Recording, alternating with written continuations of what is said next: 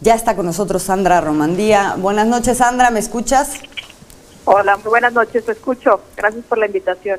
No, bueno, pues estamos, estamos en un momento muy oportuno para recordar aquella investigación que hiciste para, sin embargo, ahí por ahí de 2018, hace ya un, par de años, un año y medio más o menos, sobre este tema. Sandra, cuéntanos, porque se habla de pues por lo menos conflicto de interés en funcionarios que estaban al frente de eh, instituciones de la administración pasada del gobierno de la Ciudad de México que tenían que ver con cuestiones, eh, bueno, con Sedubi y con cuestiones eh, urbanas de, administración que al mismo tiempo tenían que ver también con contrataciones en el sector inmobiliario. Cuéntanos, cuéntanos de tu investigación.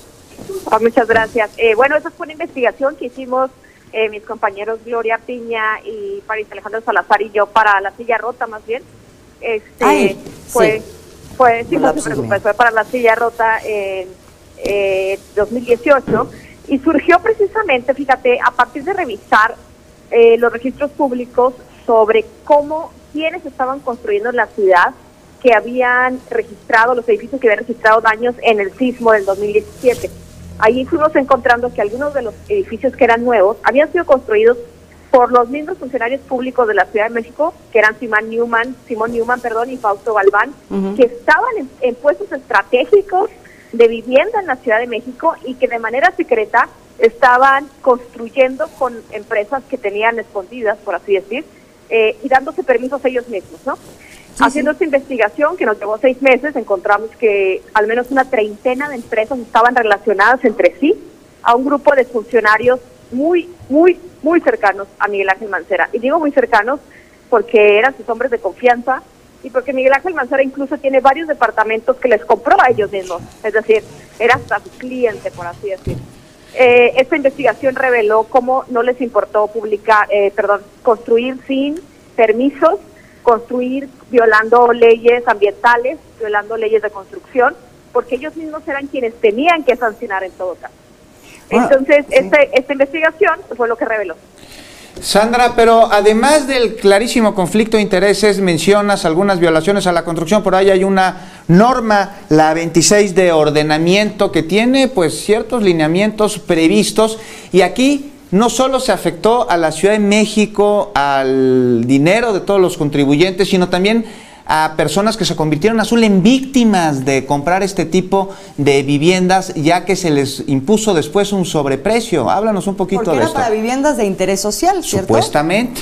Así es. Ellos se arroparon y se aprovecharon de esta norma 26 que, como bien dices, les daba algunas facilidades a los constructores para construir más pisos de los debidos y con algunos beneficios y con el fin de venderlas a precio de interés social. Pues para eso existió esa norma 26, para que hubiera, eh, eh, para que existieran departamentos que la gente pudiera adquirir.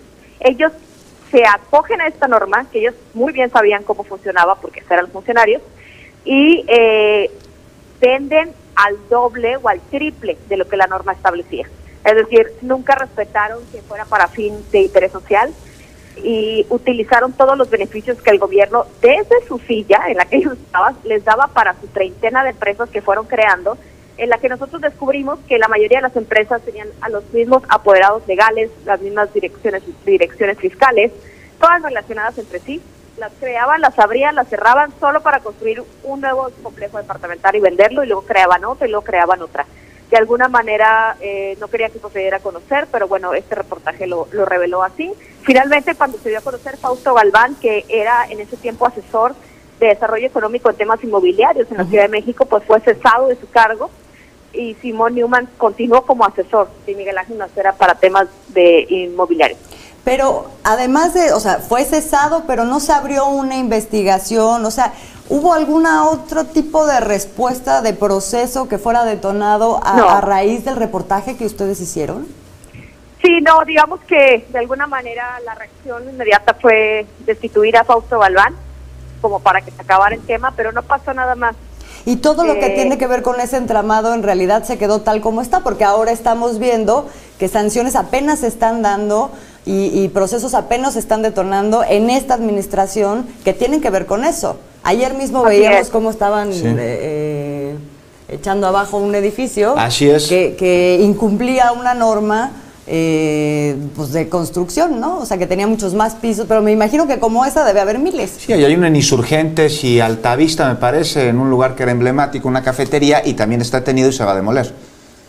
Así es, la PAOT, que es un órgano regulatorio externo, digamos, documentó todas las violaciones en las que cayeron este conjunto de empresas de, los funcionarios cercanos a Mancera, eh, pero como al final la que era la, encargada de darle seguimiento, digamos, a esas violaciones, eran los mismos despachos en los que ellos se movían.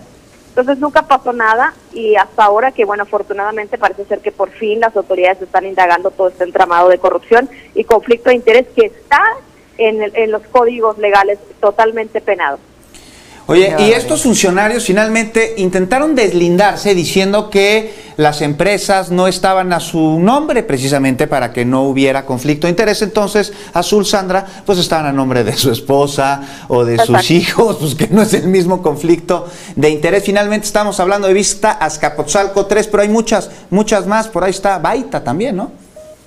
Sí, Baita, Deca, Deca. Eh, son muchísimas y estaban a nombre, claro, de su esposa, de, de, sus, familiares cercanos. ¿no? No, bueno. Una barbaridad, una barbaridad. Vamos a ver cómo avanza. Vamos a ver cómo avanza ahora, pues hay abiertas investigaciones de la Contraloría y ahora está el, el tema de la alianza con, con la UIF para rastrear justamente todos estos temas. Vamos a ver qué sucede a continuación. Sandra Romandía de la Silla Rota, muchísimas gracias. muchísimas gracias, por haber estado con nosotros. Muy buenas noches, Sandra. Gracias. por habernos acompañado. Azul, nos vemos